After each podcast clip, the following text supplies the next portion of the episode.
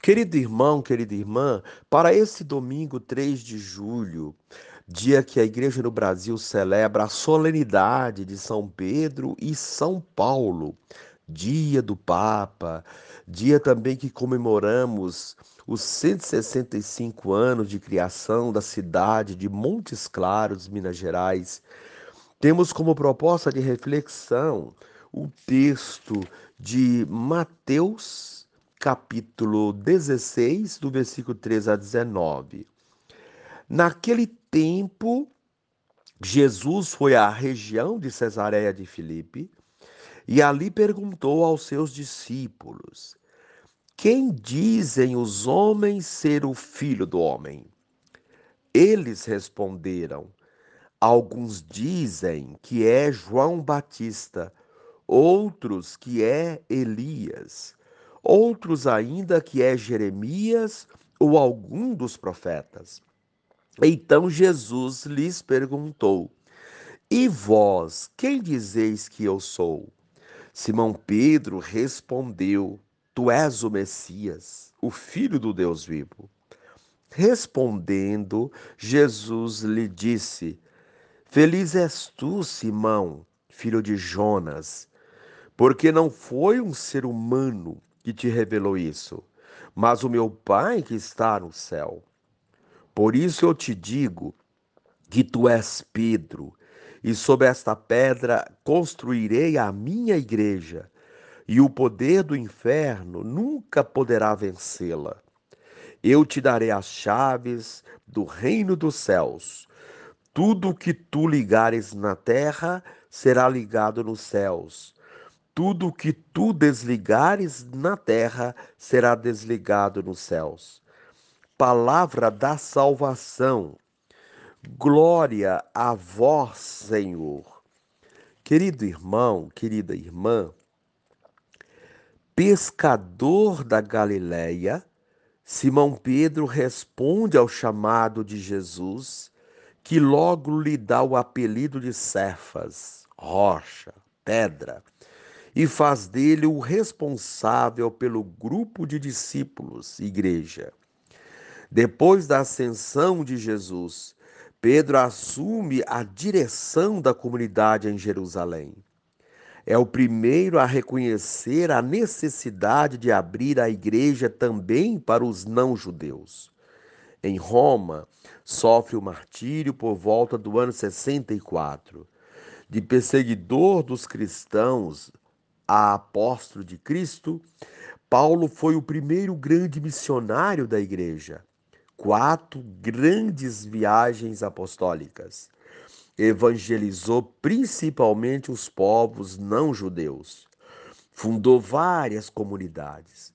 Escreveu algumas cartas com temas teológicos profundos e orientações pastorais. Sofreu o martírio em Roma no ano 67 Pedro e Paulo são considerados pedras fundamentais da fé cristã. O Papa é o sucessor de Pedro. Querido irmão, querida irmã, não dá para fugir dessa pergunta. É Jesus mesmo que nos pergunta: para vocês, quem sou eu? Não vale apenas tê-lo como uma pessoa do passado, um profeta que passou por aqui. Ele é o Filho do, do Deus vivo. Ele é o enviado do Pai para a nossa salvação, o Cristo, o Messias. Esta é uma revelação do Pai que nos chega pela fé e pelo testemunho de sua comunidade, a Igreja. Assim, quando eu quando eu sinceramente acolho Jesus, dou-lhe minha adesão, estou acolhendo também sua comunidade, sua igreja, edificada sobre a fé dos apóstolos. É a igreja que continua a obra de Jesus. A ela, ele entregou as chaves do reino dos céus, isto é, a responsabilidade e a autoridade para cuidar de sua casa. Querido irmão, querida irmã, a proposta desse dia, renovar interiormente sua adesão a Cristo e à sua igreja. E reza assim comigo: Ó Jesus, te louvamos pelos apóstolos Pedro e Paulo. Por causa do teu, do teu nome e pelo Evangelho, enfrentaram cruéis tribulações. Dá-nos, Senhor, uma parcela do entusiasmo apostólico desses mártires. Amém. Querido irmão, querida irmã, dando continuidade à reflexão da palavra de Deus neste domingo que a igreja no Brasil celebra a solenidade de São Pedro e São Paulo, dia do Papa, dia do óbolo de São Pedro, nesse dia 3 de julho, que comemoramos também os 165 anos de criação da cidade de Montes Claros. Foi exatamente em 1857 que a vila de Montes Claros de Formigas passou a ser chamada oficialmente Cidade de Montes Claros, essa linda cidade de um povo tão fervoroso. Então você poderá dar continuidade a essa é, reflexão, dando continuidade às leituras bíblicas, a do Atos dos Apóstolos, capítulo 12, de 1 a 11, também a segunda leitura de 2 Timóteo 4, 6 a 8, 17 a 18, também o texto de Mateus 16, 13 a 19. Uma vez que você já ouviu a proclamação do Evangelho com a reflexão, você poderá agora acompanhar a leitura dos Atos dos Apóstolos e a continuação dessa reflexão aplicada à vida. Naqueles dias, o rei Herodes prendeu alguns membros da igreja para torturá-los. Mandou matar à espada Tiago, irmão de João. E vendo que isso agradava aos judeus, mandou também prender a Pedro. Eram os dias dos pães ázimos. Depois de prender Pedro, Herodes o colocou na prisão, guardado por quatro grupos de soldados, com quatro soldados cada um. Herodes tinha a intenção de apresentá-lo ao povo depois da festa da Páscoa. Enquanto Pedro era mantido na prisão, a igreja rezava continuamente a Deus por ele. Herodes estava para apresentá-lo. Naquela mesma noite, Pedro dormia entre dois soldados, preso com duas correntes, e os guardas vigiavam a porta da prisão. Eis que apareceu o anjo do Senhor e uma luz iluminou a cela. O anjo tocou o ombro de Pedro, o acordou e disse: Levanta-te depressa. As correntes caíram-lhe das mãos. O anjo continuou: Coloca o cinto e calça tuas sandálias. Pedro obedeceu e o anjo lhe disse: Põe tua capa e vem comigo. Pedro o acompanhou e não sabia que era realidade o que estava acontecendo por meio do anjo, pois pensava que aquilo era uma visão. Depois de passarem pela primeira e segunda guarda, chegaram ao portão de ferro que dava para a cidade. O portão abriu-se sozinho. Eles saíram, caminharam por uma rua e logo depois o anjo o deixou. Então Pedro caiu em si e disse: Agora sei de fato que o Senhor enviou o seu anjo para me libertar do poder de Herodes e de tudo o que o povo judeu esperava. Palavra do Senhor. Graças a Deus.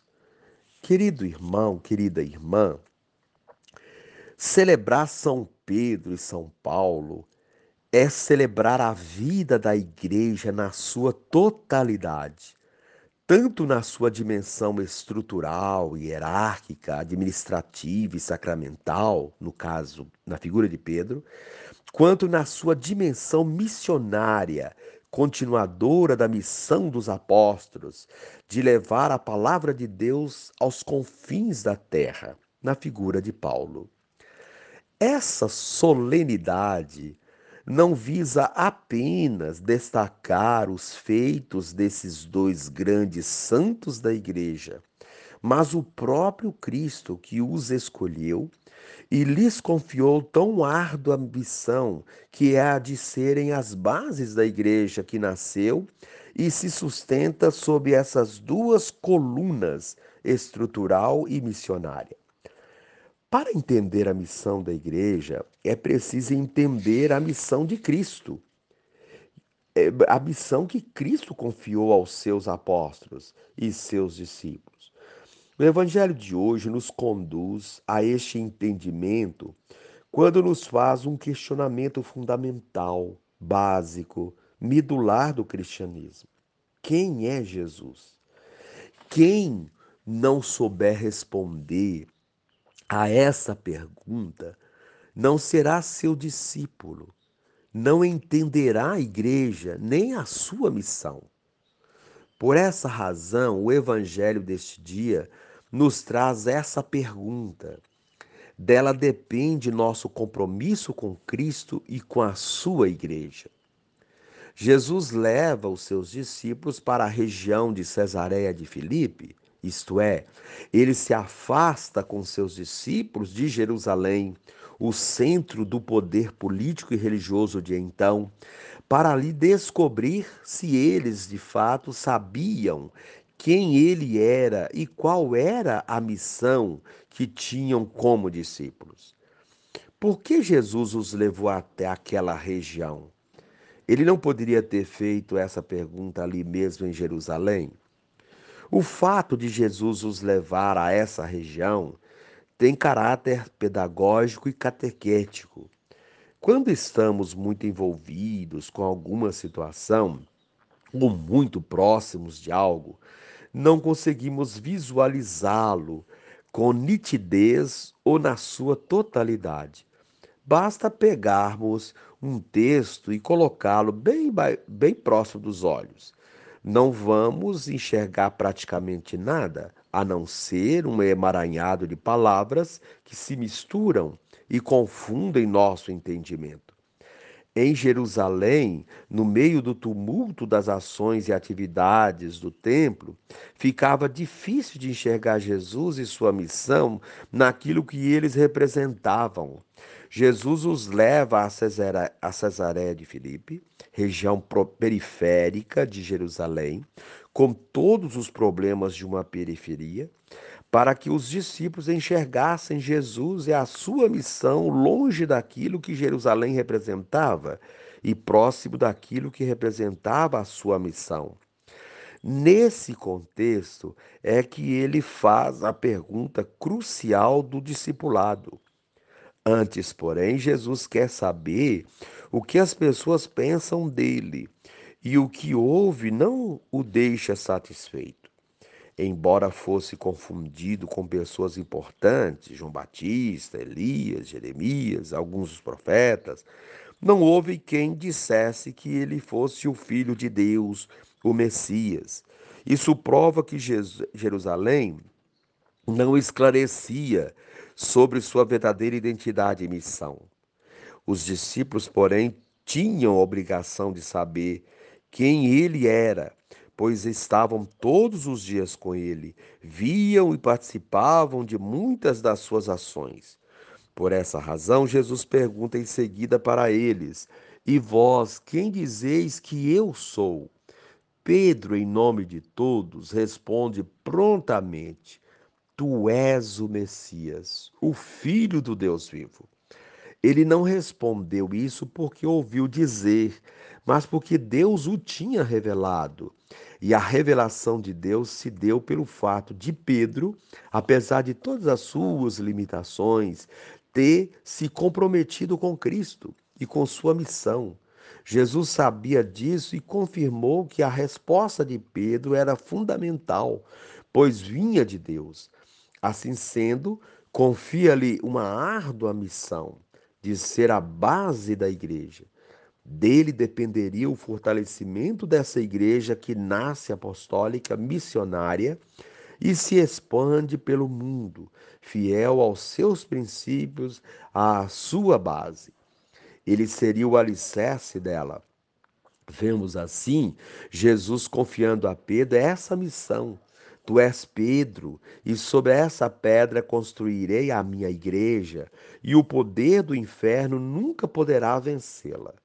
Depois de ter respondido corretamente quem ele era, Jesus confia a Pedro essa responsabilidade e lhe capacita, dizendo: Eu te darei as chaves do reino dos céus. Tudo que tu ligares na terra será ligado nos céus. Tudo que o que desligares na terra será desligado nos céus.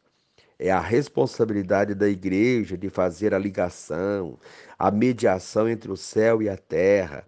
E isso é feito através dos sacramentos e das ações missionárias, missionárias, do comprometimento com a defesa da vida, sobretudo com a vida dos indefesos.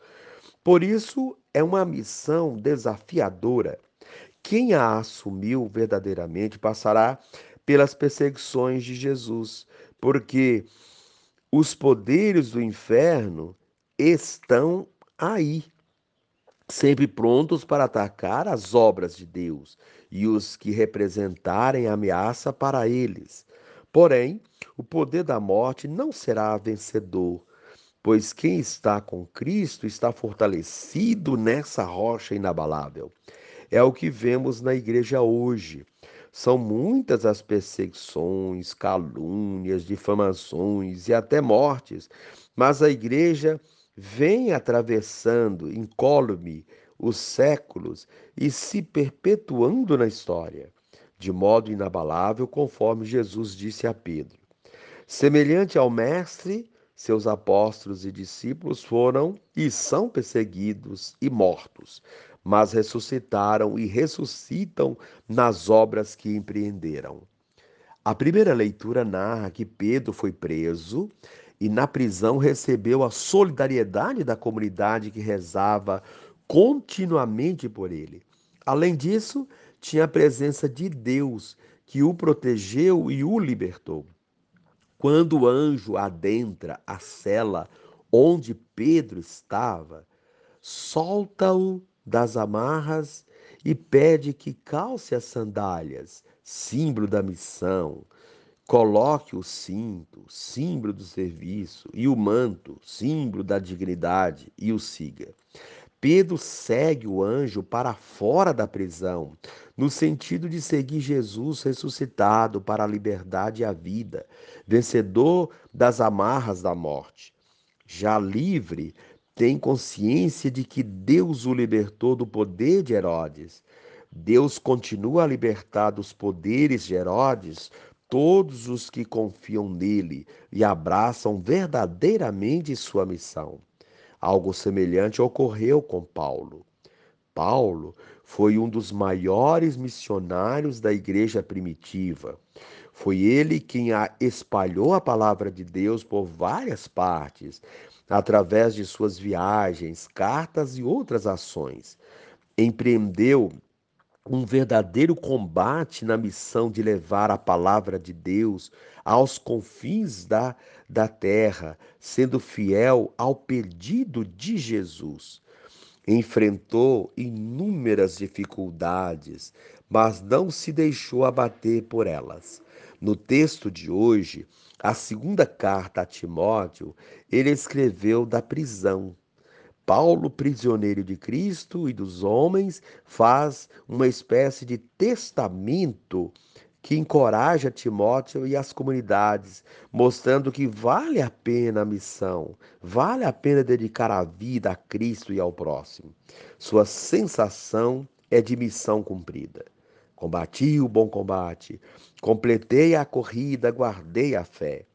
Que bom se ao chegarmos ao final da nossa missão neste mundo, pudermos ter essa mesma sensação de missão cumprida, de ter feito algo pela nossa igreja, pelos nossos semelhantes, enfim, para Cristo. Partiremos deste mundo com a consciência tranquila do dever cumprido. É o que Paulo nos leva a refletir. São palavras de encorajamento missionário que devemos ter sempre diante de nós nos desafios da missão. Querido irmão, querida irmã, que a liturgia deste domingo, deste domingo, solenidade de São Pedro e São Paulo, nos fortaleça ah, no nosso compromisso de cristão, no nosso compromisso missionário, que possamos responder corretamente quem é Jesus, não apenas com palavras, mas sobretudo com nossos atos. Vamos dizer quem ele é verdadeiramente se nossas ações refletirem o que ele ensinou e viveu. Muitos ainda vão continuar dando respostas insatisfatórias a esta pergunta e, e o seguindo de modo equivocado. Mas isso não pode acontecer conosco, que estamos supostamente mais comprometidos com a igreja. Querido irmão, querida irmã, reza assim comigo. Ó Deus, que hoje nos concedeis a alegria de festejar São Pedro e São Paulo. Concedei à vossa igreja seguir em tudo os ensinamentos destes apóstolos, que nos deram as primícias da fé. Por nosso Senhor Jesus Cristo, vosso Filho, na unidade do Espírito Santo. Amém.